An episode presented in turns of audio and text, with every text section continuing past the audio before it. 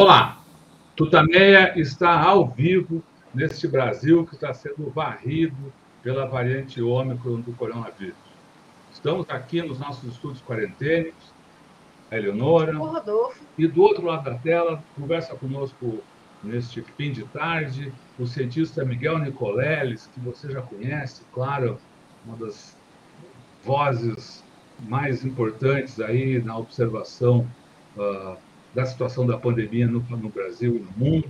Daqui a pouco a Eleonora já fala um pouquinho mais dele, faz a primeira pergunta. Mas antes eu quero convidar o Nicoleles, a Eleonora e todos vocês que já entram aqui, para que nós nos reunamos numa corrente de solidariedade, mandando um grande abraço os familiares, parentes, amigos, conhecidos, colegas de trabalho das vítimas da Covid no Brasil. Cada um de nós conhece uma família, que perdeu alguém nesse período aí, né? uh, muito graças à, à decisão, à, à, ação ou à falta de ação do governo federal, do presidente Bolsonaro, que não seguiu minimamente as orientações da Organização Mundial da Saúde, das instituições médicas e científicas brasileiras. Ao contrário, como mostrou a CPI da pandemia, se somou ao vírus, agiu como disseminador da doença no Brasil, e o resultado é esse país de luto que nós temos, com uma quantidade de mortes que assusta o mundo. Os números, apesar do apagão uh, ocorrido no Ministério da Saúde há, há, um, mês. há um mês, e parece que só agora começa a, a, a voltar à normalidade, se é que se pode usar essa expressão, são os seguintes: foram divulgados agora, minutos atrás, pelo Conselho Nacional de Secretários de Saúde, e dão conta de que uh, tivemos nas últimas 24 horas quase 90 mil novos casos de Covid, 87.471. Ao longo da pandemia, são 620.371 vidas perdidas por causa da política de Bolsonaro. 22 milhões 716.931 casos, número que deve se expandir agora brutalmente com a situação uh, com a com a Ômicron. Bom, deixo a palavra com a Eleonora aqui. Miguel Nicoleres, muito obrigada por você estar aqui conosco hoje, nesse início, eh, de noite eh, do dia 12 de janeiro eh, de 2022. Vou começar te perguntando, Miguel, sobre uma declaração agora de hoje à tarde do presidente Jair Bolsonaro. Ele disse que a Omicron já se espalhou pelo mundo, pessoas entenderam que ela tem uma capacidade de se difundir muito grande, a letalidade é pequena. É, e a aspa dele, dizem que seria um vírus, seria um vírus vacinal. Deveriam até, segundo algumas pessoas estudiosas e sérias e não vinculadas a farmacêuticas, dizem que a Omicron é bem-vinda e que pode sinalizar o fim da pandemia. A Omicron é bem-vinda, Miguel Nicoleles? Bom, boa noite, eh, Rodolfo, Leonora. Eh, evidentemente, esse é um descalabro a mais na lista infindável de descalabros que o inominável presidente da República eh, proferiu nesses últimos anos, né, em toda a sua carreira. Ah, não tem nada de bem-vindo. Né? A Organização Mundial da Saúde já se manifestou uh, hoje e dias atrás, dizendo que uma variante que causa 3 milhões de casos por dia e que está matando por volta, isso são números subnotificados, tá? são números oficiais do mundo, mas totalmente subnotificados, e que eh, chegou a matar já 9 mil pessoas por dia no mundo, não tem nada de leve, não tem nada de uh, bem-vinda e muito menos significa que a pandemia está acabando. Essa é uma narrativa que começou a ser difundida, foi apropriada até por alguns cientistas, infelizmente, mas eh, como foi publicado no jornal The Guardian ontem por um painel, eh, citando um painel de virologistas e epidemiologistas britânicos, essa narrativa não tem nenhum fundamento. Hoje os Estados Unidos está eh, com quase 150 mil pessoas internadas, 25 mil delas na UTI perdendo 2 mil, mais de 2 mil uh, cidadãos uh, por dia. Né? E a, a Omicron já está dominando lá, está dominando no Brasil. Então, não há nada de positivo, nada de leve, nada de brando. E não existe ninguém no planeta que tem dados científicos uh, aceitáveis que pode prever o final da pandemia a partir desses dados da Omicron, porque já estão surgindo até filhas da Omicron uh, na Índia, por exemplo. Estão surgindo suspeitas, ainda não confirmadas, de mistura da, da Omicron com a Delta, que, eh, na, em Chipre, que está sendo analisada agora para descartar qualquer erro laboratorial. E nós já temos pacientes sendo infectados com influenza e Omicron ou Delta ao mesmo tempo. Então, eu acredito que nós tenhamos quatro, eu falei a semana passada três, mas já aumentou. Quatro epidemias concorrentes, concomitantes no Brasil. É a Delta e a Omicron, a influenza e começou a dengue, que ninguém está falando, mas que já tem é, um número enorme de casos, hospitalizações em Goiás, em Palmas, em Tocantins, ou seja, é a, é a estação da dengue, que no ano passado desapareceu do Brasil e do mundo, mas que pode uh, reaparecer esse ano com, como a influenza, né? Reapareceu até fora de hora. Né? Então é uma longa resposta, mas a, o sumário dessa resposta é o seguinte: este pode ser o pior momento da pandemia, em termos de número de pessoas afetadas, em termos da magnitude uh, do colapso do sistema de saúde no mundo, no Brasil também, mas no mundo, porque os sistemas de saúde é, do Reino Unido, da, da, do Canadá, dos Estados Unidos estão sob pressão tremenda, e de outros países, Austrália, Alemanha. E nós podemos ter aqui no Brasil, com o agravamento do número de pessoas infectadas, inclusive médicos, enfermeiros, profissionais de saúde, né? Nós temos o, estamos tendo um lockdown reverso. A Omicron tirou das mãos dos gestores brasileiros a decisão de fazer um lockdown porque as pessoas não estão conseguindo aparecer para trabalhar. Né? Nós, e, e a, a, o sumário da crise é o seguinte: durante dois anos nós sempre corremos atrás do vírus. Nós nunca nos antecipamos ao que o vírus podia fazer conosco. E esse ônus é dos gestores brasileiros que mostraram como estavam mal preparados a todos os níveis para reagir a uma pandemia e dialogar com cientistas que são do ramo né? cientistas que têm experiência em fazer o que eu chamo de ciência de guerra. Não é a ciência acadêmica, onde você espera publicar, espera a revisão dos pares. Não, você tem que analisar os dados em tempo real e a fazer uh, sugestões para que os gestores tomem atitudes em 24 horas. Né? Essa é, uma, é um tipo de ciência diferente, que não é feita por cientistas que não têm experiência em, em nesse tipo de gestão. E a gente está vendo, né, com comentários absurdos até de cientistas e de youtubers também, né, que é, essa é a pandemia dos youtubers. É o pessoal que é, comenta desde física quântica até uh, Fla-Flu no Rio de Janeiro. Né?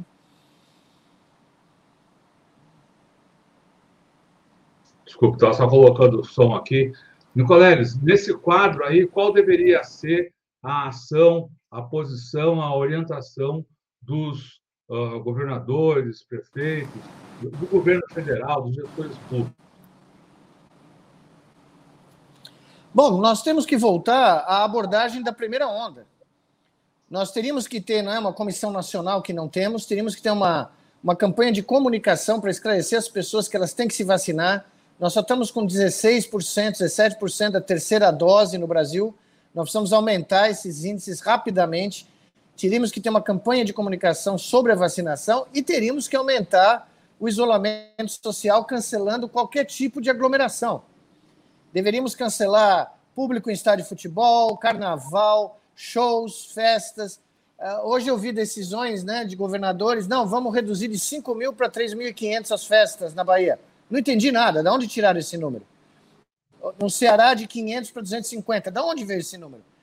esse número é chute. Quer dizer, eles deveriam cancelar qualquer aglomeração. Aqui em São Paulo, uh, vão reduzir em 30% o público nos jogos de futebol. Deveriam tirar o público, como foi feito na Alemanha e na Holanda, porque não tem cabimento as aglomerações que se fazem uh, ao, em torno e dentro do, do, dos campos de futebol num surto desta magnitude, que muito provavelmente nos próximos dias, se é que nós vamos ter dados para conferir, uh, vai bater o recorde, sem dúvida nenhuma, de casos em 24 horas e possivelmente de casos em toda a pandemia.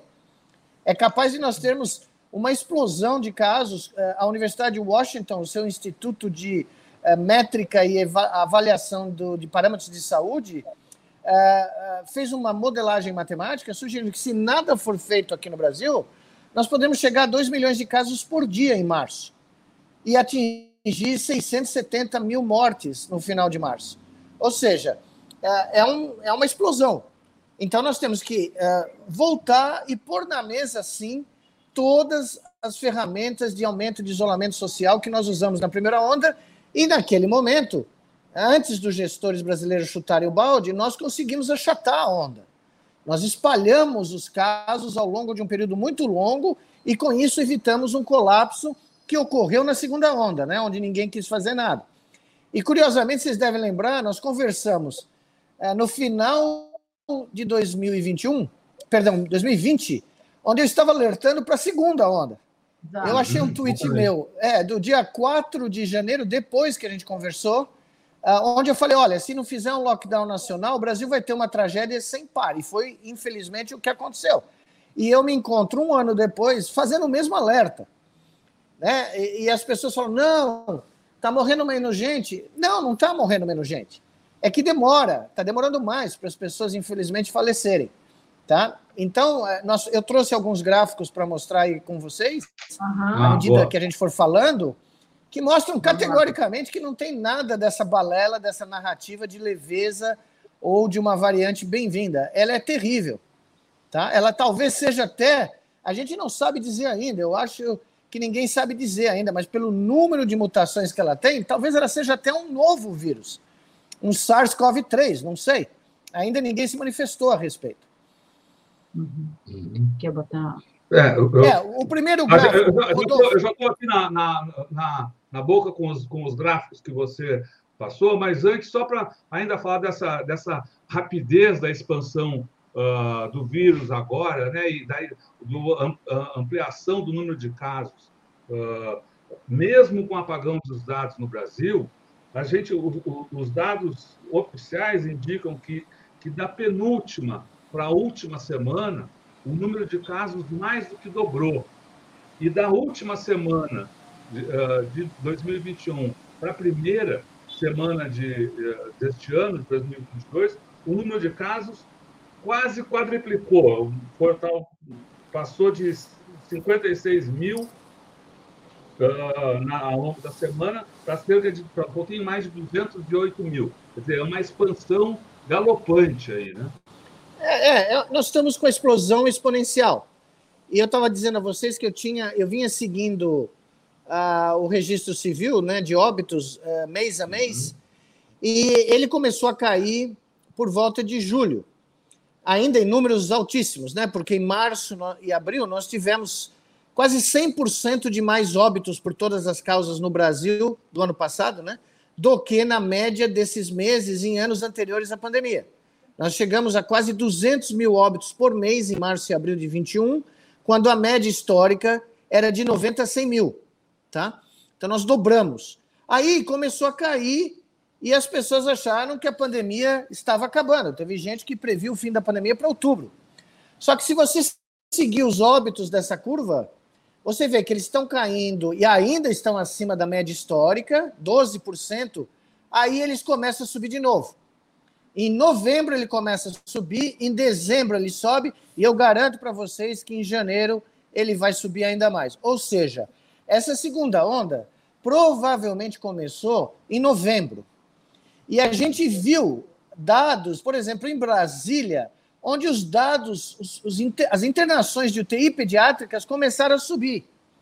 E começaram a encher as UTIs pediátricas e neonatais em Brasília, e as UTIs de adulto vieram logo a seguir.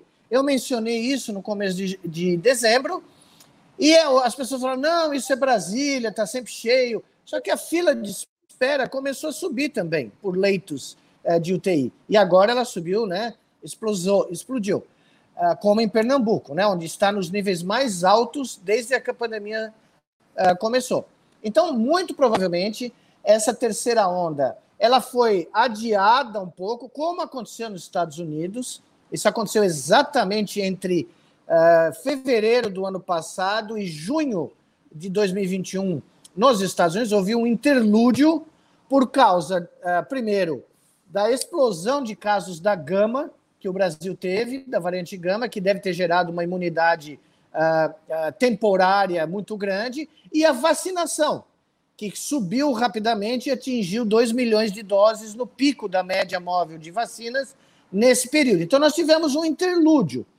Só que em novembro começou essa terceira onda que vai explodir agora em fevereiro. Né? Vai explodir de uma maneira cavalar, porque nós estamos vendo só a subida da exponencial. E essa derivada da subida, né, se você fizer a inclinação dessa curva, você vai ver que ela é maior, muito provavelmente, do que as outras duas ondas que nós tivemos. Tá? Então, como ontem a gente discutiu, eh, numa entrevista com uma infectologista espetacular lá do HC, a, Cristiane, nós vamos ter profissionais de saúde sendo infectados também. E isso vai causar uh, problemas com as pessoas que vão estar hospitalizadas. Vai faltar gente para tratar dessas pessoas, para cuidar dos laboratórios, tirar raio-x, enfermeira, pessoal de limpeza. E isso aumenta a mortalidade em qualquer lugar do mundo. Se você tem queda de profissionais de saúde, isso é sabido há, há décadas. Né? Então, não é só o vírus por si só a, que vai matar as pessoas, mas é todo o desarranjo logístico e o lockdown reverso que ele vai produzir. Já está acontecendo nos Estados Unidos. Tá? As linhas aéreas estão cancelando milhares de voos todos os dias porque falta tripulante. Então a situação é muito grave. Legal. Se você quiser chamar os gráficos, a gente está aqui. É, então, se você puder pôr o primeiro, ele já tá. destrói a tese de que ela é branda. Tá? Ele vai ficar por colorido. cima da gente e você pode comentá-lo, tá? Perfeito. Esse mesmo. Esse é um gráfico da Inglaterra mostrando as admissões hospitalares. Lembra que falaram que só a curva de casos ia aumentar? Que a curva de hospitalizações não ia? Pois bem, cada cor representa uma variável no eixo X. O azul é a variável de Wuhan inicial, a vermelho é o alfa, aí tem a delta em amarelo. Olhem a subida de internações de crianças, tá? De 0 a 18 anos, ocorrida no começo da curva é, da Omicron da pandemia de Omicron no, na Inglaterra. É explosivo. Vocês estão vendo aí, esses dados já estão defasados, tá? Eles são até o final do ano. Eu não tenho o gráfico com os dados das últimas duas semanas, onde o Reino Unido chegou a 200 mil casos, 220 mil casos por dia. As hospitalizações lá já atingiram 20 mil, tá? 19 mil e alguma coisinha, e as mortes, que estavam em 10, 12, 8, já estão chegando em 400 por dia. Tá? Tem dia que tem 300 e poucas mortes, 280 mortes. Esse slide é, é clássico. O segundo slide, vamos para outro país, vamos para os Estados Unidos, mostram a diferença em Nova York, na cidade de Nova York, das pessoas vacinadas e não vacinadas uh, por internação nos hospitais da cidade. Veja só, as pessoas não vacinadas são 10 a 15 vezes mais hospitalizadas do que as que foram vacinadas e pegaram a Omicron. Ou seja, a população que não se vacinou está correndo um risco letal de ser infectado e ter casos graves. E a diferença desses, dessas duas curvas, a cinza é pessoas não vacinadas e a verde é pessoas vacinadas. O eixo Y é porcentagem é, de hospitalizações por 100 mil habitantes. Veja só a baita diferença, o delta entre a linha cinza, o pico da linha cinza e o pico da linha verde. A diferença é brutal. Então as pessoas têm que se vacinar. Agora vamos matar outras lendas urbanas da Omicron. Se puder pôr o, o próximo gráfico. Veja só, o Dr. Fauci, lá nos Estados Unidos, disse olha, esqueçam que nós tivemos 1 milhão e 300, 1 milhão e 500 mil casos. A curva que interessa é de hospitalizações. Pois bem, o New York Times fez um, um levantamento até o começo desse ano, até o final da primeira semana de janeiro. A linha amarela do primeiro gráfico à esquerda da cidade de Nova York, olha a linha amarela, hospitalizações. Já superou o pico do inverno do ano passado. Já foi mais do que 100% das, das hospitalizações é, do ano passado, que foi um pico terrível no inverno do começo de 2021. E as, as, as internações de UTI, já na primeira semana uh, de janeiro, estavam chegando muito próximos desse pico. E os ventilados já estavam em 50% da onda anterior. Só que agora, olhe no outro extremo da curva, Chicago. As hospitalizações explodiram. Mais de 170% do valor, uh, mais de 70% acima do valor de pico do inverno anterior. E os ventilados e os internados em UTI também já passou o pico do inverno de 21. Ou seja, como que alguém pode dizer que ela é mais leve? Ela infecta muito mais e apesar da taxa de transferência de casos em hospitalizações ser menor, essa taxa não é menor do que a taxa de infecção muito maior da Omicron em relação à Delta. Vocês veem que Washington, perdão, só terminar, Washington, outra cidade importantíssima dos Estados Unidos, as hospitalizações já superaram o pico do inverno anterior e as internações em UTI já passaram de 60% e as ventilados estão aumentando lá também. O próximo gráfico, junto com esse gráfico que eu acabei de mostrar, no final, na semana do Natal, já indicava que os casos estavam em subida e as mortes estavam em subida. E na cidade de Nova York, na cidade de Boston e na cidade de Chicago, a, a curva de óbitos ela é só um pouco menos inclinada do que a curva de casos. As mortes estão subindo sim. Elas estão subindo um pouquinho mais lentas porque demora. A Omicron te infecta, em 24 horas e 48 horas, você está doente. Você está com algum sintoma. Você pode ficar sintomático, mas os sintomas aparecem rapidamente. Só que demora mais um pouco para você precisar de hospital e, eventualmente, vir a falecer. E é por isso que as curvas estão defasadas. Novamente, uma variante que infecta 3 milhões de pessoas por dia no mundo, e esse valor está subnotificado esse número deve ser quatro a cinco vezes maior. E que mata nesses níveis não tem nada de leve, não tem nada de branda e jamais será bem-vinda. Quer, quer, seguir com os gráficos? Ou... Vamos terminar, porque eu acho que aí dá uma visão global. É. Ótimo. Então aí vai o quinto. Veja só, essa é a previsão da, desse Instituto IHME, uh, o instituto que eu mencionei de métrica de saúde uh, da Universidade de Washington, em Seattle, nos Estados Unidos. Essa é a previsão possível de óbitos da Índia para o final de abril.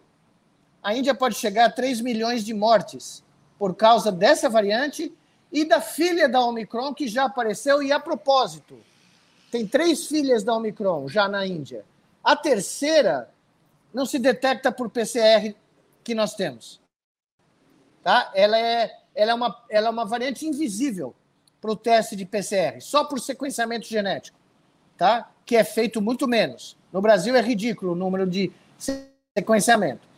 Veja só, o próximo slide é, não dá, é até assustador de falar nele, porque é um modelo matemático desse instituto mostrando que no pior cenário da Índia, uh, se não forem tomadas medidas de restrição, uh, ah, 80% das pessoas não usarem máscara, não tiver terceira dose da vacina, não fizerem isolamento social, a Índia, que tem 1,4 bilhões de pessoas, pode ter 30 milhões de casos por dia.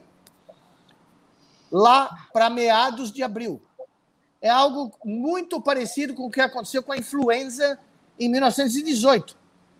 A gente fala, né, 20, 30, 50 milhões de óbitos em 1918 com a pandemia de influenza, boa parte disso foi no repique que ocorreu na Índia. E os números são incertos, porque ninguém tem ideia de quantas pessoas morreram, só sabe que foram milhões em 1918 na Índia. Os próximos slides são para o Brasil e para os Estados Unidos, do mesmo instituto. Esse aqui é os Estados Unidos, que pode estar tendo, nesse momento, 5 milhões de casos a 6 milhões de casos diários. Tá? Os, dados, os dados oficiais é 1 milhão e meio, 1 milhão 900, mas existe uma subnotificação, porque existem assintomáticos e existem pessoas que estão testando em casa ou em farmácias e esses dados não estão sendo incorporados à estatística oficial do governo. Então, a subnotificação americana pode ser de quatro vezes. Eles podem estar tendo 6 milhões de casos diários nesse momento. E aí vem o querido Patropi, Ainda tem aqui. Tem, mas tem ainda a questão das mortes. Isso, tem o, as mortes americanas que podem cruzar um milhão. É, é o gráfico que você vai mostrar próximo. A, as mortes nos Estados Unidos, uh, pelo mesmo instituto, podem cruzar um milhão e cinquenta mil uh, no mesmo período que eu mencionei. Então vamos para o Brasil aí por esses, essa. Isso. Veja só, essa é a projeção do Instituto eh, de Métricas eh, de Saúde da Universidade de Washington, em Seattle, nos Estados Unidos, para o Brasil, caso nada seja feito. Caso que o isolamento social não aumente, que as vacinas não aumentem a sua taxa de cobertura na terceira e segunda dose, caso a gente não use máscara direito e deixe de proteger só o queixo. Eu tenho falado em todo lugar, o Brasil tem o queixo mais protegido do mundo. Porque eu nunca vi tanta gente usando máscara no queixo na minha vida profissional como agora. A máscara não é para usar no queixo, pessoal. A máscara é para cobrir o nariz e a boca e ficar atada à pele do rosto. Pois bem, essa é a projeção. Os já fizeram essa imagem aí do, do queixo mais protegido do planeta. Assim. Isso. 671 mil vítimas fatais o Brasil pode ter em final de abril se nada for feito. E agora, eh, Eleonora, eh, Rodolfo, eu estou falando, nada for feito em todos os níveis, tá? esqueçam o inominável. Nós temos que pressionar os governadores e prefeitos a agir. Porque ninguém está falando da pandemia, de nenhum lado do espectro político. Todo mundo achou que tá embaixo do carpete, vamos falar de pesquisa eleitoral para uma eleição presidencial. A gente nem sabe como vai estar o Brasil daqui a, daqui a um ano. Tá? Então a pandemia tinha que ser a prioridade de todos os políticos brasileiros, de todos os espectros, em qualquer cargo, e os sem cargo também deviam estar falando da pandemia o tempo inteiro, porque mostra o gráfico, por favor, Rodolfo. Olha a perspectiva desses caras. Hoje, nós podemos estar. É, é, é até difícil dizer, eu acho que eles estão tendo uma dificuldade enorme de prever o Brasil, mas no menor, melhor dos cenários, por volta de 600 mil casos ocorrendo nesse momento. Melhor dos cenários, tá? Nós podemos estar pior. E eles dizem: se nada acontecer, a projeção para abril, pode chegar a 2 milhões de casos no melhor cenário por dia. A projeção fica pior se a Omicron é, se espalhar mais e ficar entrar o, o, sistema de saúde em colapso, tá? Nós podemos ter 2 milhões e meio de casos, é a linha vermelha, tracejada vermelha. Mas se a gente tiver o melhor cenário, sem que nada mude nas políticas públicas de isolamento social, vacinação, nós vamos ter 2 milhões de casos por dia. Isso nunca aconteceu na história do Brasil. Oswaldo Cruz, o grande Oswaldo Cruz, estaria sentado aqui com a gente, olharia para isso e começaria a chorar, porque ele não saberia de onde começar.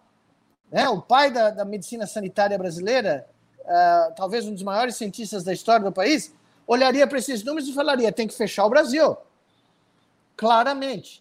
Mas ninguém dá ouvidos né, a isso nesse momento, porque nós transformamos a palavra lockdown em palavrão no Brasil.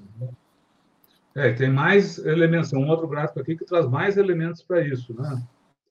É, questão das crianças, né? Oi? Alô? Oi? Miguel? Deu uma congelada aí? Oi. Oi, deu. Oi? Eu tô, voltou, voltou aqui. Voltou, voltou, voltou beleza. Voltou. É, o Rodolfo estava colocando. Tem mais último, eu acho que é o último gráfico. Isso, isso é uma questão das crianças, né? Que está tá sendo tão falada.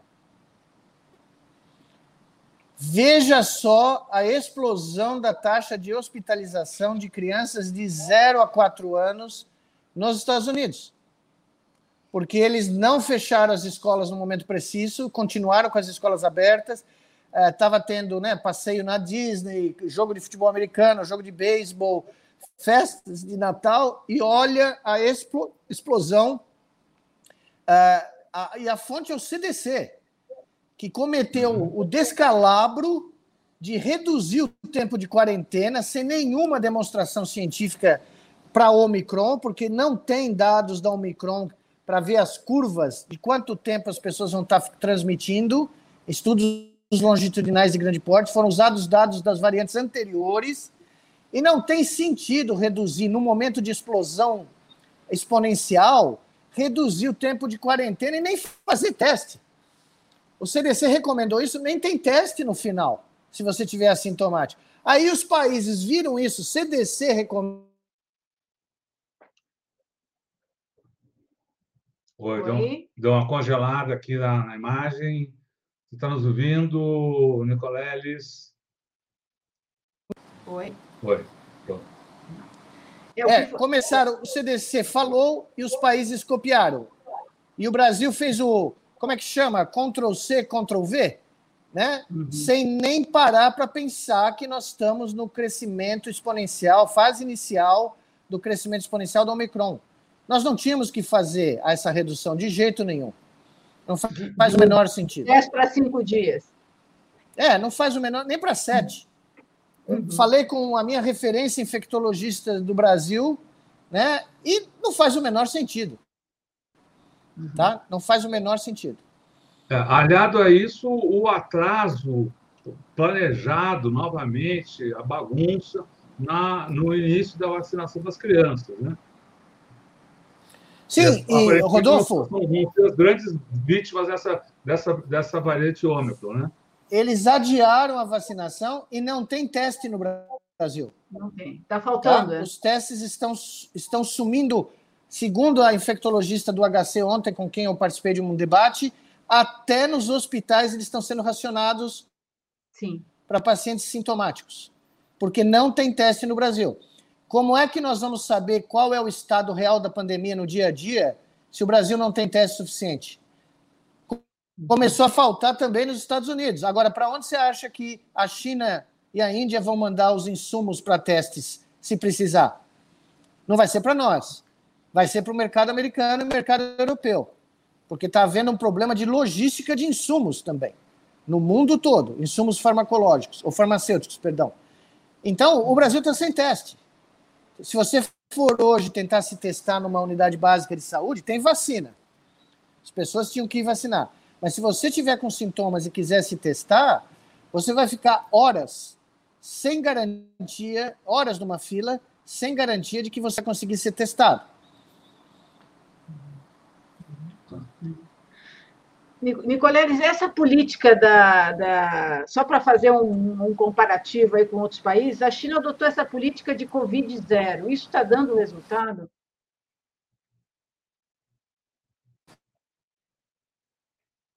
Oi, Nicoleles. Está tendo. Tá tendo...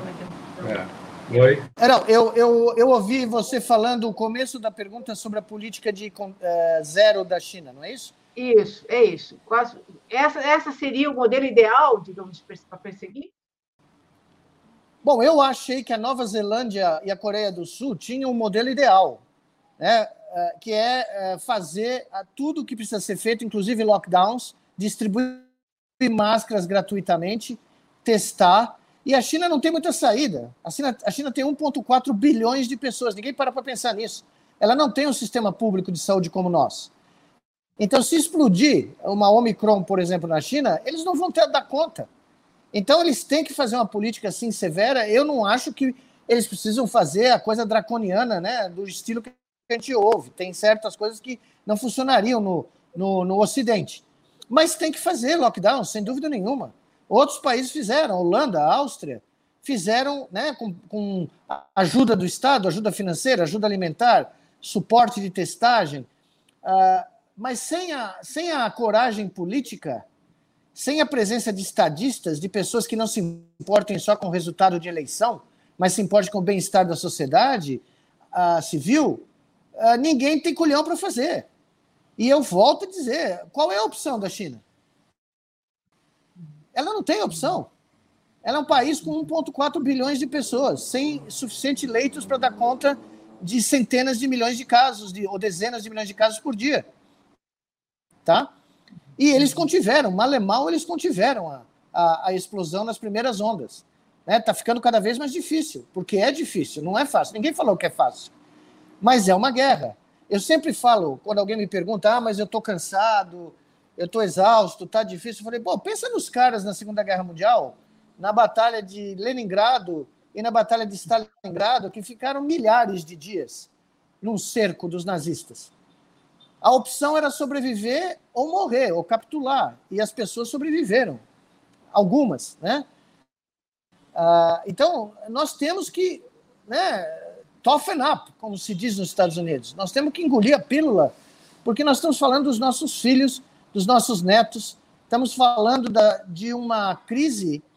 É, ninguém menciona isso, Rodolfo e Leonora, mas no ano de 2021, que foi o mais letal da nossa história, desde que os, os registros são confiáveis,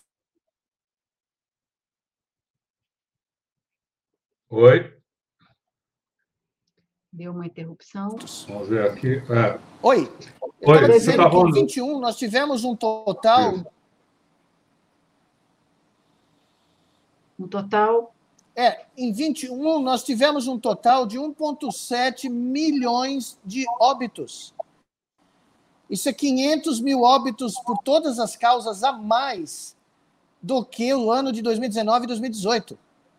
É, eu, quando falei o ano passado que nós íamos cruzar um milhão de óbitos em 2021, acima de um milhão e duzentos, as pessoas falaram, não, enlouqueceu. Mas eu não estava falando de Covid, eu estava falando de óbitos totais. Tá? Eu cheguei a falar um milhão e meio, chegou a um milhão e setecentos mil. E ainda são dados uh, preliminares do registro civil. Tá? E isso não foi manchete em lugar nenhum do Brasil. E o número de nascimentos caiu também. Foi o menor em vários anos no Brasil. Tá? Então, nós estamos tendo um efeito estrutural da pandemia. Isso sem mencionar os casos de Covid crônico. Que é por isso que nós temos que acabar com a transmissão. Né? Nós temos que acabar com a transmissão, primeiro, porque os hospitais podem colapsar, com um enorme número de casos. Segundo, porque nós podemos criar milhões de pessoas com insuficiência renal, cardíaca, pulmonar, que vão precisar do SUS em grande escala. E tem uma terceira razão que ninguém fala no Brasil. Ninguém menciona na imprensa brasileira, nem poucos, eu não vi nenhum cientista falar, que é o fato demonstrado nos Estados Unidos que o, a Omicron já está infectando animais silvestres. Ah. É, no estado do Colorado, 18,5% dos cedros uh, selvagens do estado estão infectados. Foi um colega meu dessa universidade que participou uh, desse estudo. E o que, que ele mostrou? O que a equipe que mostrou? Ele é o vice-presidente de pesquisa da universidade. O que eles mostraram é que nós estamos criando outros reservatórios na natureza para o coronavírus, reservatórios de animais silvestres, que não, não, não tinham, não eram naturalmente infectados por esse tipo de vírus, tá? Então ele vai ficar em volta da gente se a gente permitir essa explosão por décadas. É isso. Que, que, que tipo de consequências pode ter? Ah, porque ele agora ele vai ter outras espécies para mutar. Ele vai infectar outros animais, ele pode sofrer outras mutações, interagir com outros vírus que a gente nem sabe quais são, e pular de volta para o ser humano. Tá? Provavelmente foi o que aconteceu com esse vírus original. Ele passou por vários hospedeiros silvestres antes de pular para o ser humano. Então, por isso que eu digo, quando alguém vai dar uma entrevista para um grande órgão de imprensa dizendo que é a, a Omicron é a luz do fim do túnel, ela é branda, meu Deus do céu, isso é um desserviço total, completo. E, a propósito, não tem base científica nenhuma, nem clínica. Ela pode até desaparecer. O coronavírus pode desaparecer, é óbvio. A, a influenza chegou um momento, o vírus sumiu, ninguém sabe por quê. Mas ninguém pode, nesse instante, prever quando, como e onde. Não há como. Nicoleles, além da, da, da, questão do distanciamento social, evitar aglomerações, tudo isso que a Inter está tá fazendo, a questão da vacinação é central. Você acha que a gente vai passar por um período de terceira, quarta dose, as, as vacinações vão se suceder ou, ou não? Como é que é a perspectiva da, daqui para frente? A gente precisa, precisa se vacinar exatamente contra a Omicron, o que, que e tem a questão né, básica que a vacina é, tá, é, a desigualdade está enorme na vacina, o que prejudica todo mundo, né? não é uma questão de estar tá é. vacinado ou não estar tá vacinado. Eleonora, essa já é uma questão geopolítica, tá? A, a, a, o coronavírus, a pandemia, criou uma nova disciplina de geopolítica. É a disciplina da pandemia e da biotecnologia de vacinas e de fármacos antivirais. Nós não temos nenhum organismo com poder de decisão e de implementação, porque a OMS não tem. A OMS fala, quem quiser ouvir, ouve, quem quiser não ouve, não ouve. Tanto é que o nosso inominável presidente nunca deu bola. E o Trump até saiu da OMS, né? Enquanto nós não tivermos uma governança global para ah, manejar uma pandemia a nível global, nós vamos estar expostos a esses riscos. Porque não faz sentido você ter países que não têm nem 10% de vacinação da primeira dose nesse momento.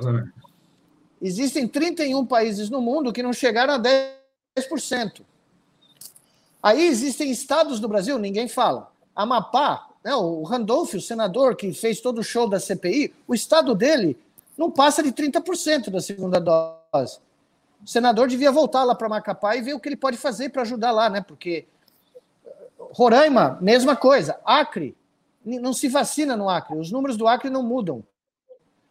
E esses, no micro uh, né, em, em ambiente do Brasil, você pode usar esses exemplos com os exemplos de países que não têm vacinação. Eles se transformam em reservatórios uh, do vírus. Tá?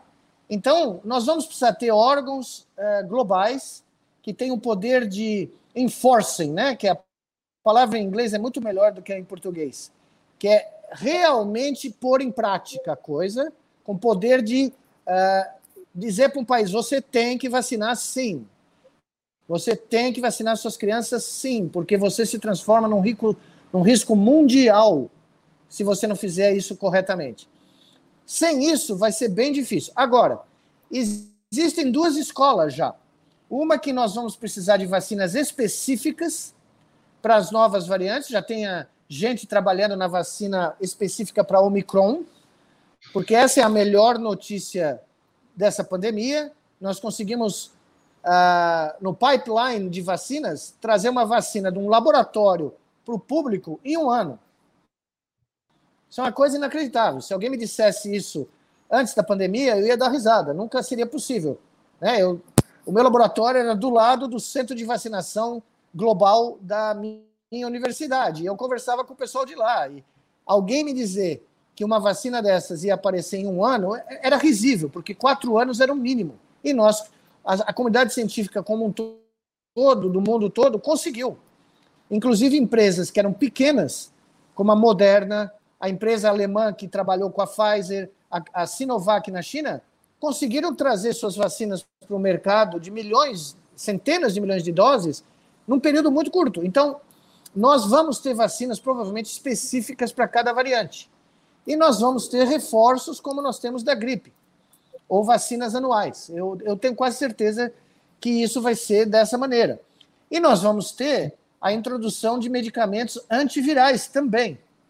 Né, já tem alguns sendo aprovados, a gente não tem uma ideia muito boa da, da eficácia ainda, porque não, não foi introduzida na, em numa prática em larga escala, mas, uh, evidentemente, nós vamos ter que usar essas ferramentas, mas nós não vamos poder abandonar, uh, nesses surtos, as ferramentas não farmacológicas, que nós sabemos há séculos que funcionam.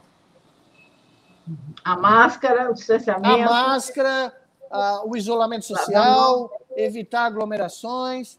Sabe o que nós estamos parecendo? Nós estamos parecendo Florença na peste bubônica do século XV, onde o Savonarola convocou todo mundo para ir na igreja para rezar para acabar a, a, pandemia. E depois disso morreu gente que nem água. Né? Hum. Nós só estamos mandando o pessoal para o futebol, para o show de música, né? para aglomerar na festa de final de ano, no carnaval. É, é parecido. Nós estamos jogando para o céu e, e o céu está dizendo: desculpa, estamos em outro plantão. Se virem. Bom, Savonarola que depois foi bem punido, né? É, ele não teve um final muito, muito delicado, né? Não, é, não, não foi um final de vida agradável, digamos uhum. assim. Colegas, uh, ainda ficando nesse terreno das vacinas e de orientação uh, para o público, uh, vamos reforçar aí a, a, sua opinião a respeito da vacinação das crianças, quer dizer, do, dos jovens, estava das crianças aí até cinco anos, se isso é importante, não é importante, é necessário. Bom, já tá, já estão aí disponíveis. Será que isso, que esse tipo de, que a vacinação das, das, crianças vai entrar futuramente na lista de, de, de vacinas obrigatórias, como hoje são as né, rubéola, sarampo? É, é, é, é, é possível. Eu, eu não saberia dizer, mas é possível. Nesse momento é difícil precisar, mas o que é importante nós não podemos começar um ano letivo de novo no Brasil sem proteger as crianças. Tá? Nós não podemos mandar essas crianças e professores para salas mal ventiladas, para escolas sem sabão, sem água corrente, é, mesmo porque professores e funcionários, um número muito grande vai estar doente, infelizmente, né? Mas nós não podemos abrir o ano letivo e jogar as crianças de volta nessas escolas sem estarem vacinadas. Não faz o menor sentido. E essa discussão já, já começou nos Estados Unidos. Uh, hoje eu li um artigo também na imprensa britânica de, sobre os Estados Unidos, onde educadores estão fazendo a mesma reivindicação. Uh, em Chicago, no começo do ano, o sindicato dos professores conseguiu manter os professores fora das escolas. Os professores não queriam voltar. E eles conseguiram segurar a onda durante quase 10 dias. Só que agora outros uh, distritos escolares americanos estão tendo a mesma discussão enquanto as crianças não estiverem vacinadas, ah, não há segurança. Né? E não há segurança não só para as crianças, não há segurança para os parentes das crianças, para os funcionários das escolas, professores, o entorno da escola, né? porque as aglomerações são, são feitas no, no, no entorno da escola. Então, esse é o grande problema. É porque, de novo, o vírus se nutre exatamente uh, das multidões, né? de haver um, uma grande quantidade é, de, de vírus, apesar de ser repetitivo, em, em, em, ambientes ou na sociedade. A partir disso que ele uh, continua a se desenvolver e a criar até novas uh, versões, está correto isso? Ah, é, se você tiver milhões de casos só no Brasil por dia, você está dando oportunidades para o vírus mutar. E quanto mais mutações o vírus tiver, veja bem, a, a Omicron tem mais de 50 mutações acumuladas. É uma coisa, é uma barbaridade. Por isso que tem gente, tem gente discutindo se se trata de um novo vírus da, da mesma família. Eu não saberia dizer, mas uh, então quando você permite uma oportunidade de mutação dessa magnitude, é outra coisa que é importante dizer, porque as informações que foram propagadas nesse começo de ano, uh, até mesmo por cientistas, são absurdas. O vírus não, não, não tem uma linha reta de como ele vai evoluir. É um processo de seleção natural, é um processo estocástico, depende das interações do vírus, depende do número de suscetíveis, do ambiente, de quantas pessoas ainda são capazes de ser infectadas, depende das mutações aleatórias que ocorrem, que mutação favorece a infecção da população que é suscetível. São inúmeras variáveis. Então não dá para dizer esse barato, ah não, a, a Omicron é um vírus vacinal. Isso é um absurdo. Estão trazendo de volta a maldita uh, imunidade de rebanho como desculpa, uhum. sendo que ela é, é usada para discussões de vacinas e não de infecções. Você tentar implementar uma, uma imunidade de rebanho uh, infectando todo mundo é antiético, é imoral, é contra o código de medicina. Tá? Uhum. O exemplo claro aqui no Brasil é Manaus. Teve estudos dizendo que Manaus tinha atingido em outubro de 2020 70 e tantos por cento de anticorpos na população estava excelente. Apareceu a gama, explodiu tudo de novo em Manaus. Não tinha uhum. imunidade de rebanho nenhuma. Se você aparece uma nova, uma nova variante que tem um monte de mutações e o seu sistema imunológico não reconhece ela muito bem, apesar de você já ter tido a variante anterior, você vai ter a doença. Tem gente no Brasil, Eleonora e Rodolfo, com três episódios de Covid. Já. Uhum. Ah, eu estou ouvindo relatos de mães que foram na unidade básica de saúde para vacinar os seus filhos, bebês, e voltaram ambos infectados com Covid. A mãe e o filho. Tá? Então, pensa bem, o grau de transmissão. Eu, eu, eu usei uma regra numa outra conversa, é a seguinte. Para todos nós aqui, a pergunta é a seguinte: vocês tiveram, em qualquer outro momento da pandemia, mais pessoas das suas relações que, se, que, que estão infectadas? Eu não tive. Uhum. E, e, todo mundo que eu pergunto, a resposta é a mesma: não. Uhum. Esse é o momento onde tenho mais amigos, parentes e conhecidos que estão infectados. É, né? mas aí fica aquela, fica aquela que você falou, essa, essa história de amenizar o problema, quer dizer, ah, metade da população da Europa vai estar infectada, está todo mundo infectado, mas ela é branda e tudo bem, e a, e a vida é assim mesmo. Dá um pouco essa, essa conversa, né, de que, como você já demoliu no início da entrevista esse, esses argumentos, quer dizer, fica muito essa sensação que está tá incontrolável, que a gente vai pegar mesmo, então é Sim, mas é, veja, a, a Daisy Ventura, que é uma, uma das grandes vozes de saúde pública aqui da USP, acabou de pôr um tweet citando um profissional, uh, Antoine uh, Flahot, dizendo que é um absurdo, é quase criminoso que tantas crianças sejam infectadas na Europa sem que nada aconteça. Ele está falando da Europa, tá? Uh, agora, vamos traduzir isso para cá, para o Brasil tá? É um crime você permitir que milhões de pessoas, inclusive crianças, sejam uh, expostas a um vírus que pode permanecer no seu organismo por meses. E daqui a seis meses pode te dar miocardite, pode te dar insuficiência renal, distúrbios neurológicos, distúrbios uh, de memória, uh, psiquiátricos, cognitivos uh, e uma série de outros problemas, até problemas dermatológicos, tá? Então, você está eh, dizendo, ah, não, nós vamos deixar todo mundo pegar, metade da humanidade pegar, e porque nós vamos ter uma, uma imunidade. E aí, aparece outra variante, diferente da Omicron. Para que serviu deixar infectar todo mundo? Serviu para você produzir mais casos crônicos e, e não ter como nenhum serviço de saúde do mundo dar conta do long COVID. Basicamente é isso. Né? Uhum. É, se eu estou bem lembrado, eu não, não lembro de, de, a gente ter, uh, ao longo dessa pandemia no mundo, o caso de empresas fecharem ou reduzir, reduzirem suas atividades voluntariamente por, por, por falta de pessoal. pessoal. A Omicron deu uma banana para os gestores brasileiros e para os americanos também. Ela falou para eles: não se preocupa, eu vou fazer o lockdown para vocês. Tá? Uhum. E eles se preocuparam tanto com a economia, em primeiro lugar, que ela está fechando a economia por conta própria. Tá? Uhum. Uhum. Com consequências muito piores, né? Porque se nós tivéssemos nos adiantado a, a Omicron, se nós tivéssemos tomado decisões preventivas lá em outubro, quando eu e outros começamos a dizer: olha, vai vir, é uma questão de tempo. Porque, veja bem, nós tivemos uma janela, provavelmente, de imunidade da, do, do, enorme número de casos da gama que houve no Brasil e no México. O México e o Brasil estão muito parecidos, tá? Houve um monte de gama no primeiro semestre de 2021 e uma porcentagem muito alta da população desenvolveu uma imunidade temporária, uma janela.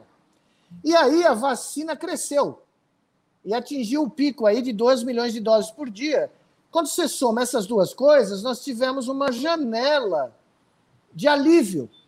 E era exatamente uhum. o que nós estávamos falando. Vai ter um refresco, mas a probabilidade de ou a Delta ou alguma coisa explodir de novo é real. E foi o que aconteceu. Adiou. Mas se você pegar a curva brasileira uh, de julho a novembro e colocar em cima da curva americana de janeiro a junho, você vê a mesma coisa. Você tem um pico no começo, que lá foi a delta e nós foi a gama, aí cai com a vacinação e com a imunidade das pessoas, aí a imunidade começa a terminar, as, a, os anticorpos, a titulagem de anticorpos da primeira turma que se vacinou começa a acabar, e aí você tem as condições, ainda mais com uma nova variante, de ter uma nova explosão. Por isso que as pessoas têm que tomar a segunda dose e agora tem que tomar a terceira. Se apareceu lá que você pode tomar, vai lá, imediatamente, tá? E só para falar em primeira mão, só para falar em ah. primeira mão para vocês. Nós estamos aqui quase sete horas da noite em São Paulo, são cinco horas na costa leste americana e já chegaram a quase 800 mil casos nos Estados Unidos. Tá? Faltam sete horas para fechar os dados. Lembrem que a Califórnia, né, tá Sim. duas, quatro, deve estar tá, o quê? cinco ou seis horas é atrás de nós. Vou olhar para vocês aqui, só para dizer, a Omicron é leve, certo? 146 mil pessoas internadas nesse momento, 24.600 na UTI, tá? Uh, números parciais, parciais de óbitos nesse instante, 2.483 óbitos registrados nesse momento. E qual é o estado americano com mais casos nesse momento? A Califórnia, 102 mil. A Califórnia tem mais casos que os dados oficiais do Brasil nesse momento, tá? E está longe de fechar os dados da Califórnia. Texas, 76 mil. A Flórida tem o mesmo número de casos oficiais do Brasil, 71 mil. Ou seja, nós estamos com 87, perdão, de ontem, né? Dos dados de ontem. Ah, isso. Na realidade, eu acredito que nós tenhamos por volta de meio milhão de casos por dia nesse momento. Eu confio na, na estimativa americana daquele instituto. Nós devemos estar com uma subnotificação de seis vezes, no mínimo, aqui seis no Brasil. Vezes. De casos, hum, casos. De casos. E é, de, de quatro a seis vezes. Vamos ser generosos, quatro a seis vezes. Uhum. E de mortes não dá para não dá para dizer o que seria defasado. É mortes não dá. Olha, para você ter uma ideia, ontem a Índia, a Índia acabou, eu acabei de olhar aqui no meu, no meu site de tempo real, que eu olho todos os dias, continuamente. A Índia é dos países que eu tenho monitorado há muito tempo, desde a explosão do ano passado, porque a Índia vai decidir o jogo no mundo, tá? A Índia, a Índia vai... expl... por, quê? Por quê? Por quê? Bom, porque se a Índia explodir, não dá para saber quantas variantes vão surgir. Tá? Se a Índia tiver 10, 15, 20 milhões de casos por dia, vai ser um AUE. Tá? E, e o número de óbitos, então, vai ser assustador. Na época, colegas meus com quem eu conversei da Universidade de Nova Delhi, eu estava dando uma aula na Universidade de Nova Delhi remota, que terminou a aula, nós começamos a conversar sobre Covid, e naquele momento em que à noite você via piras no, no horizonte de Nova Delhi, porque os crematórios não estavam dando conta. Então, estavam usando estacionamento, o topo de prédio, e esse meu amigo mora lá. E ele falou para nós: é no mínimo, no mínimo 10 a 20 vezes a subnotificação. Eles podem ter perdido naquele período entre 10 a 30, 40 mil pessoas por dia, naquele período. Hoje a Índia está reportando 241 mil casos.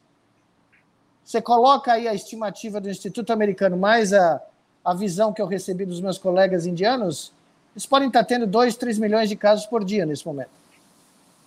Tá? E se lá disparar, vai ser difícil conter no mundo todo. China, a China, a China nesse sentido, está controlando, é bom para o mundo inteiro. É bom para o mundo inteiro também, porque uhum. imagine dois países com 1,4 bilhões de pessoas tendo pandemia sem controle, fora de controle. E não, não se esqueçam, a China e a Índia são as maiores fontes de insumos, medicamentos, insumos farmacêuticos, medicamentos, vacinas.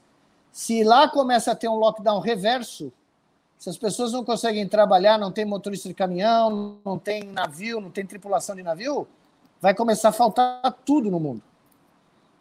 Tá? Então, a logística, é, eu estou aqui em Santos, eu olho aqui no horizonte, eu nunca vi tanto navio ancorado no, no mar aberto em Santos.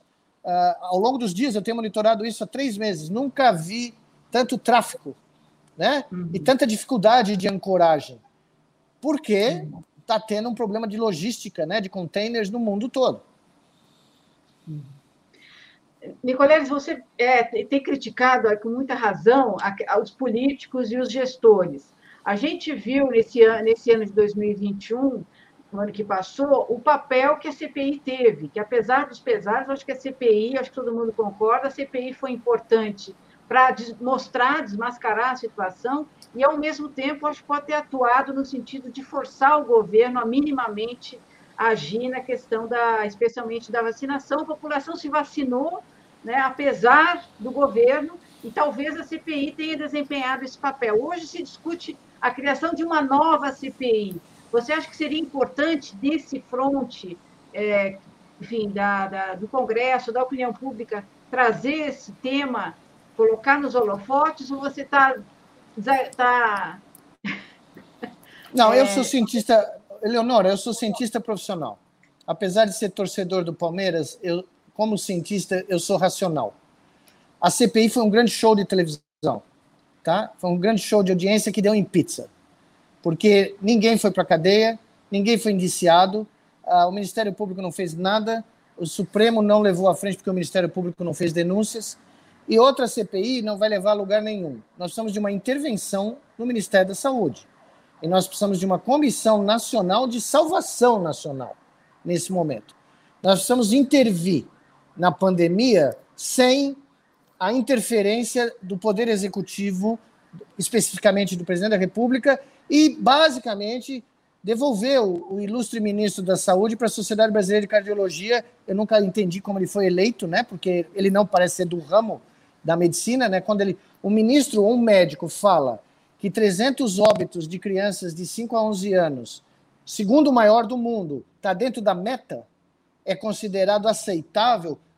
Em qualquer civilização, qualquer país civilizado, essa pessoa seria demitida 30 segundos depois de terminar essa entrevista. E não aconteceu nada com ele. Então, eu não acredito nessa, na, na eficácia e na eficiência da CPI, porque o Congresso. O que, que o Congresso literalmente fez? Né? Não muito, né? Então, uh, eu rogo que o ministro Lewandowski nos ouça, que é um dos poucos que está realmente pressionando com suas decisões, né, ao longo do ano, que ele nos ouça, outros ministros do Supremo nos ouçam e formem um consenso que ou a gente intervém no Ministério da Saúde, ou o Brasil pode mergulhar numa situação que não dá nem para prever como ela vai ser. Porque se houver um segundo colapso, né, e vamos ser honestos, Houve um colapso. Em março a maio do ano passado, o sistema de saúde brasileiro colapsou.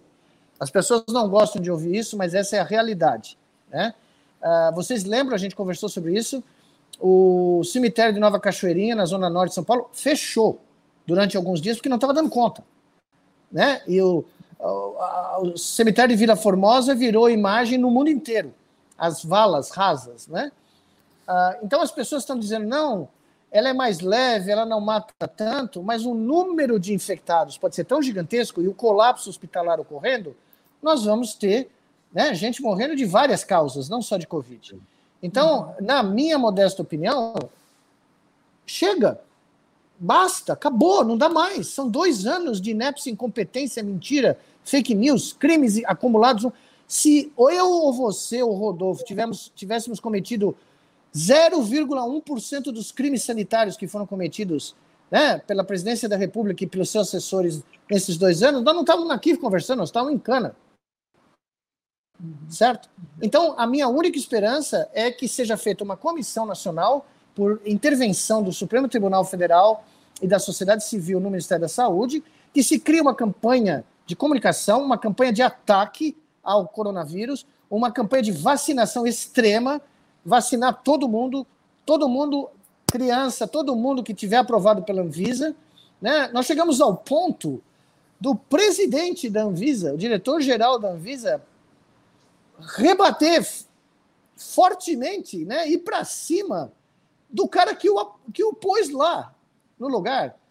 E não quiseram uhum. falar, eu falo com toda tranquilidade. Parabéns para a Anvisa. Parabéns para o cara. Não, não, não me interessa os antecedentes dele. Parabéns por ele ter enfrentado e ir lá e bater de frente. Tem que se defender a Anvisa, sim. Porque a Anvisa fez, na vasta maioria das suas decisões, decisões absolutamente corretas. E os técnicos da Anvisa não se vergaram. Então, quem aí não quer defender a Anvisa está fazendo um desserviço. Tá? Eu já ouvi falar aí de comitês progressistas aqui, da esquerda brasileira, que não querem falar na Anvisa por causa da Sputnik. Não, senhor. A Anvisa foi uma das poucas instituições que se comportou dignamente e corretamente nessa, nessa pandemia. Se eles querem fazer algumas críticas, façam lá para o Congresso, né? E façam lá para o pessoal que está discutindo quem vai ser vice de que chapa, enquanto as pessoas estão sem teste nas uhum. farmácias e nas unidades básicas do país. Tá? Essa é a tá nossa realidade. Você está prevendo que esse colapso hospitalar é, vai ser de agora nos próximos meses, não sei, fevereiro? Não, nos próximos dias, Eleonora.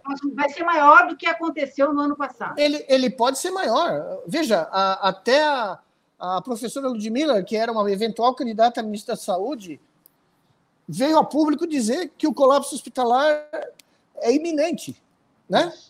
né? Uhum. Pô, para ela vir a público dizer um negócio desses, e para ontem a mesma coisa, infectologistas cristianos da linha de frente do HC falou a mesma coisa, nós não vamos aguentar. Tá faltando gente para fazer exame, raio-x, limpar UTI, uh, tá faltando médico, né? Então, se o colapso ocorrer, nós estamos falando de sistema de saúde que já enfrentou duas tsunamis. Essa vai ser a terceira. As pessoas estão esgotadas, não tem medicamento, não tem insumo. Teve um período, eu não sei se vocês viram a notícia, você não encontrava Tilenol aqui é. nas farmácias, uhum. tá? Do litoral de São Paulo. Não tinha Tilenol, que é uma das coisas mais básicas que você pode ter, tá? Ah, então. As pessoas estavam sendo amarradas a, na, na, nas macas para poder pra sofrer intervenção porque não tinha anestésico. Bom, hoje, se eu não me engano, foi o secretário de Saúde do Estado de Pernambuco anunciou que a situação do sistema de saúde de Pernambuco é igual ao pior momento da pandemia na primeira onda, em termos de demanda de leitos e falta de leitos. Por o secretário de Saúde né, vir falar isso, né, eu, é, eu lembro no comitê, quando eu estava no comitê científico, qualquer coisa que eu falava de Pernambuco, o governador ficava desesperado. Já começava a ligar para os chefes lá para me advertir que não, imagine, Pernambuco é o paraíso do mundo. Pelo amor de Deus, olha o que está acontecendo. Né? Eles foram de uma situação, eu, se eu não me engano, na semana passada tinham 400 pessoas à espera de leitos de UTI. Eu não olhei os dados essa semana ainda, mas era óbvio que a coisa ia degringolar. Né? Então, em, em resumo da ópera, eu não preciso de mais um show de televisão para saber o que está acontecendo no Brasil. Eu preciso de ações. A sociedade brasileira precisa de ações decisivas os, a, a, os políticos brasileiros demonstraram nessa pandemia completa falta de preparo para lidar com o século XXI, com uma situação que vai ser rotineira daqui para frente. Tá? Então, na minha modesta opinião, esquece a CPI. Façam o que tem que ser feito. Façam uma intervenção no Ministério da Saúde e vamos, pela primeira vez, ter um controle e um comando central federal. Vamos vacinar o pessoal no Acre. Senador Randolph, vamos vacinar o pessoal lá em Macapá. Já fui para Macapá, adorei Macapá, o pessoal maravilhoso. Vamos vacinar o pessoal lá? Que tal? Nicolás, você até já, já, comentou isso e toda a sua entrevista está no sentido de dar orientações uh, para a ação contra a, a, a, pandemia, contra o vírus, mas eu queria que você comentasse de qualquer forma. Tem um, há uma visão uh, meio que determinista, dizendo, ó, ah, o homem contrair vai infectar todo mundo, alguns vão morrer, não tem nada o que fazer. Qual a sua resposta não. a essa? Isso é, isso é, novamente, a teoria da, da imunidade rebanho disfarçada. Tá? É, o, é o que eu chamo do negacionismo gourmet. Tá? É, é, é o negacionismo da, da Faria Lima, ou da, do Jardim Europa. Tá? Não, não faz sentido nenhum. Nós não sabemos de nada disso. Primeiro que ela pode ser evitada. Nós sabemos como evitar. Então, esse negócio, esse negócio de ir na televisão e falar, não, todo mundo vai pegar. Metade da humanidade vai pegar, todos vocês vão pegar. Não, dá para evitar. Se a gente quiser, dá para evitar. Dá para evitar um número colossal. Pode ser uma transmissão muito maior, mas tem, tem como fazer. Nós sabemos como fazer. Sabe, sabemos há muito tempo como fazer. Segundo, uh, você tem que sim, que ter uma batalha, como a gente falou várias vezes desde o começo da pandemia, uma batalha da comunicação. Nós não temos uma campanha de comunicação nem para esclarecer como usar máscara corretamente. Né? Muito menos para chegar e falar. Eu tenho recebido perguntas no Twitter, eu tenho que falar para as pessoas, eu não, eu não clinico, eu não posso clinicar pelo Twitter, não faz sentido. Mas as pessoas têm perguntas básicas. Olha, tomei duas AstraZeneca, posso tomar a terceira dose da Pfizer? Pode. Uh, vou tomar três vezes a Pfizer, tem algum problema? Não, não tem. Mas essas perguntas deviam ser respondidas diariamente, num programa nacional, em todas as mídias, num site do Ministério da Saúde, acessível, na rádio, nas rádios comunitárias, nas redes sociais, na internet. Nós temos que criar a vacina para o vírus informacional que matou tanta gente no Brasil pelo WhatsApp do tio, né, do tio do pavê, que ocorre ser um deles o presidente da República, a, a, o vírus informacional precisa ter uma vacina. E a vacina é comunicação de qualidade. Comunicação feita em todas as mídias com a verdade, com os fatos científicos. E não com opinião, com otimismo. Ciência não é feita com otimismo, me desculpe. Eu sou um ser extremamente otimista, só que otimismo não penetra nas minhas análises de séries temporais. Isso não existe.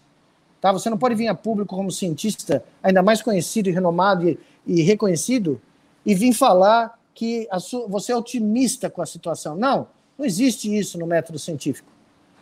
Né? Nenhuma galáxia é prevista sua colisão com outra, colocando o fator otimismo na equação do Einstein.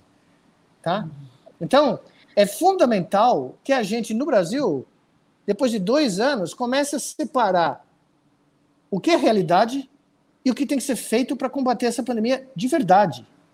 Porque as pessoas estão dizendo para mim: não, não aguento mais as previsões, não aguento mais as estimativas. Bom, se a gente não souber a realidade, se a gente não encarar a realidade, como é que a gente vai se tratar? É o, é o dilema que todo médico aprende na faculdade de medicina. Quando você está fazendo psicodrama de como você vai conversar com um paciente que tem uma doença fatal e você tem que informá-lo, com toda a humanidade, com toda a gentileza, com todo carinho, com toda é, empatia humana, que ele tem uma doença grave, você tem que aprender a fazer isso corretamente para poder tratar o paciente, para tentar dar uma, alguma esperança de ele escapar, né? E é isso. E nós temos grandes esperanças de reduzir o número, a taxa de transmissão e evitar que nós cheguemos a um número ainda pior de fatalidades no Brasil. Temos. Uhum. Então, esse negócio de jogar a toalha, jogar o braço para cima e falar: ah, meu Deus, todo mundo vai se infectar, não vou, não vou fazer mais nada, isso é um absurdo. Fez o menor sentido. Uhum. Eu prefiro que o meu médico me diga o que eu tenho, para eu poder uhum. tentar me tratar. Nicoletes, o que, que a gente está aprendendo na pandemia no mundo todo? Se falou muito que a, os, os, a, haveria uma valorização dos sistemas de saúde estatais, a gente está no terceiro ano da pandemia. A gente está saindo, está ficando tão no mesmo patamar que a gente já estava, pensando assim mais globalmente. Você acha que a gente vai sair disso aí? Não tem luz no fim do túnel, como você está dizendo, mas a gente vai sair de alguma maneira melhor disso? É, um grande problema. Uhum. É, é, o grande problema é, a nível mundial, a nível da, se é que eu posso falar de toda a nossa espécie, o grande drama é a, a cultura e o comportamento que nós criamos enquanto civilização. Tá? Então, eu ouço muitas pessoas dizer, não, mas eu estou há dois anos enfurnado em casa e, e, não tem jeito, eu preciso fazer a festa de Natal, preciso fazer o Réveillon, mesmo sabendo que o risco é a morte. Tá? Então, a cultura do hedonismo, do consumismo, a nossa uh, sincronização mundial por padrões de, de vida, é, se criou uma cultura do século XXI que é letal. Essa é a minha conclusão. Ela é letal, ela coloca a espécie em risco. Você vê os acidentes climáticos que nós estamos vendo no mundo inteiro. Nós tivemos as enchentes terríveis na Bahia, a Minas Gerais agora está tendo, né, em decorrência do que aconteceu na Bahia, mas nós tivemos na Califórnia incêndios, em Colorado, incêndios gigantescos, tivemos inundações na China, tivemos na Alemanha inundações gigantescas, né? Uh, eventos climáticos que são óbvios, que justificam, que validam.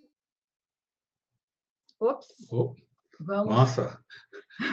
Agora... Vamos esperar aqui a, a conexão voltar do Nicoleles. Ele estava falando, então, dessa, enfim, do descontrole ambiental que a gente está tendo, a crise ambiental e dos seus.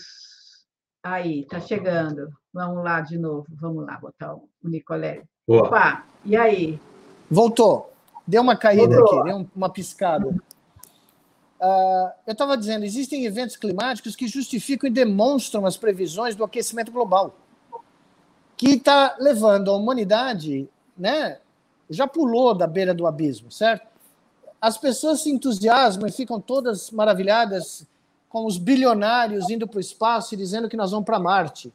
Vocês já viram as fotos de Marte? Alguém já deu uma olhadinha no lugar? Já deu uma ideia? Alguém viu a, a temperatura média de Marte? Alguém viu alguma praia em Marte, alguma floresta? Não. Então, em vez de ficar sonhando com uma quimera por que não usar todo esse dinheiro para salvar o belo planeta azul que nós temos? Todos esses esforços mentais, intelectuais, científicos, tecnológicos, se nós pensássemos na sobrevivência individual e da espécie como prioritária, nós não estaríamos distraindo a nossa, a nossa cultura né, e todos no, os nossos esforços coletivos uh, para alimentar o nosso hedonismo e alimentar essas quimeras. Nós estaríamos focando em salvar o ambiente que permitiu que a gente evoluísse como espécie. E aqui para entre nós, você olha para o universo e tudo que o pessoal mostra, grandes amigos que eu tenho, astrofísicos, astrônomos, os caras mostram aí, até agora não acharam um lugarzinho simpático como o nosso, tá? Nós demos muita sorte. Uhum. Deu uma congelada aqui. Pequena interferência. Bom, ele já deve voltar aqui. Ó, tá aí. aí. Nicolai, você falava que nós tivemos muita sorte. Oi. Tivemos ainda uma pequena interferência aqui na comunicação com o Nicoleles, já deve voltar. Vamos lá. Oi? Acho que voltou. Você estava falando que a gente tivemos muita sorte. É, nós tivemos muita sorte em evoluir enquanto espécie aqui, nesse lugarzinho aqui, perdido no canto da Via Láctea, tá? E a ideia mais racional, lógica, seria preservá-lo para as gerações futuras. Então eu sempre falo, o vírus informacional que existe desde que a nossa espécie surgiu e começou a se comunicar verbalmente, ele atingiu graus de infecção terríveis. E nosso, o resultado disso uh, foi a maior tribalização da espécie humana da história. Nós criamos milhões de tribos, cada uma delas com uma visão de realidade, uma bolha de realidade que guia o comportamento dessas pessoas que fazem parte de cada uma dessas tribos. E a maioria dessas tribos não tem como interagir com outras. É, veja a tribo dos antivacinas. Né? O mundo implorando vacinas, a vacina chega, bilhões de pessoas são vacinadas, mas ainda tem gente que resiste por razões as mais absurdas possíveis. Tá? Então, são questões que nós temos que, depois da pandemia, se a gente quiser chegar até o, o século 22, uh, ah, nós temos que pôr na mesa. Mas pôr na mesa de maneira diferente. De maneira completamente. Porque, nesse instante, eu vou dizer para vocês, a biotecnologia das vacinas e a biotecnologia em geral virou um dos parâmetros mais importantes na geopolítica mundial. E se nós não criarmos modelos de governança globais que levem isso em conta e a necessidade de agir como um planeta, porque parte do nosso problema, porque nós estamos com três anos de pandemia, porque nós nunca tivemos uma gestão global da pandemia. Exato, exato. Tá? Uhum. E não tivemos uma gestão nacional, no caso do querido uhum. Patropi. Né? Uhum. Mas é isso. Legal, muito bom, Nicoleles, muito obrigado. A gente teve aqui, teve, está aqui com centenas de pessoas acompanhando, uh, comentando e, e, e, e, saudando essas informações uh, baseadas na ciência, não só as informações, mas orientações. Aí queria agradecer uh, muito a sua presença, a sua participação aqui no Cameia, agradecer a essas centenas de pessoas que acompanharam, que estão acompanhando aqui a nossa entrevista, e convidar a todos para que a gente se reúna num outro agradecimento. Várias vezes o Nicoleles falou aqui da importância desse grupo para quem a gente vai mandar o muito obrigado, os profissionais da área de saúde, né? as, as mulheres e os homens que atuam aí na linha de frente do combate à Covid, estão aí entregando as suas vidas, a sua saúde em defesa das nossas vidas, da saúde da, da população, e ao mesmo tempo, aqui no Brasil, são atacados quase diariamente pelo presidente da República das mais diversas formas, seja por ofensas, seja por descaso, seja pelo corte de, eh, de recursos uh, para a saúde. A todas elas, a todas eles, a, todos eles que atuam aí nessa, na linha de frente do combate à Covid, nosso muito obrigado. Essa entrevista fica disponível em todos os canais Tutameia. Busque por Tutameia TV e você nos encontra nas várias plataformas uh, de podcast, no Twitter, no Facebook, no YouTube. No YouTube, não deixe de se inscrever no nosso canal, como muita gente já disse aqui que está tá se inscrevendo, e clicar na sinetinha para receber avisos de novos vídeos. Essa é uma das maneiras de você ajudar a espalhar a, as reflexões, o pensamento dos entrevistados que a gente traz aqui para o programa.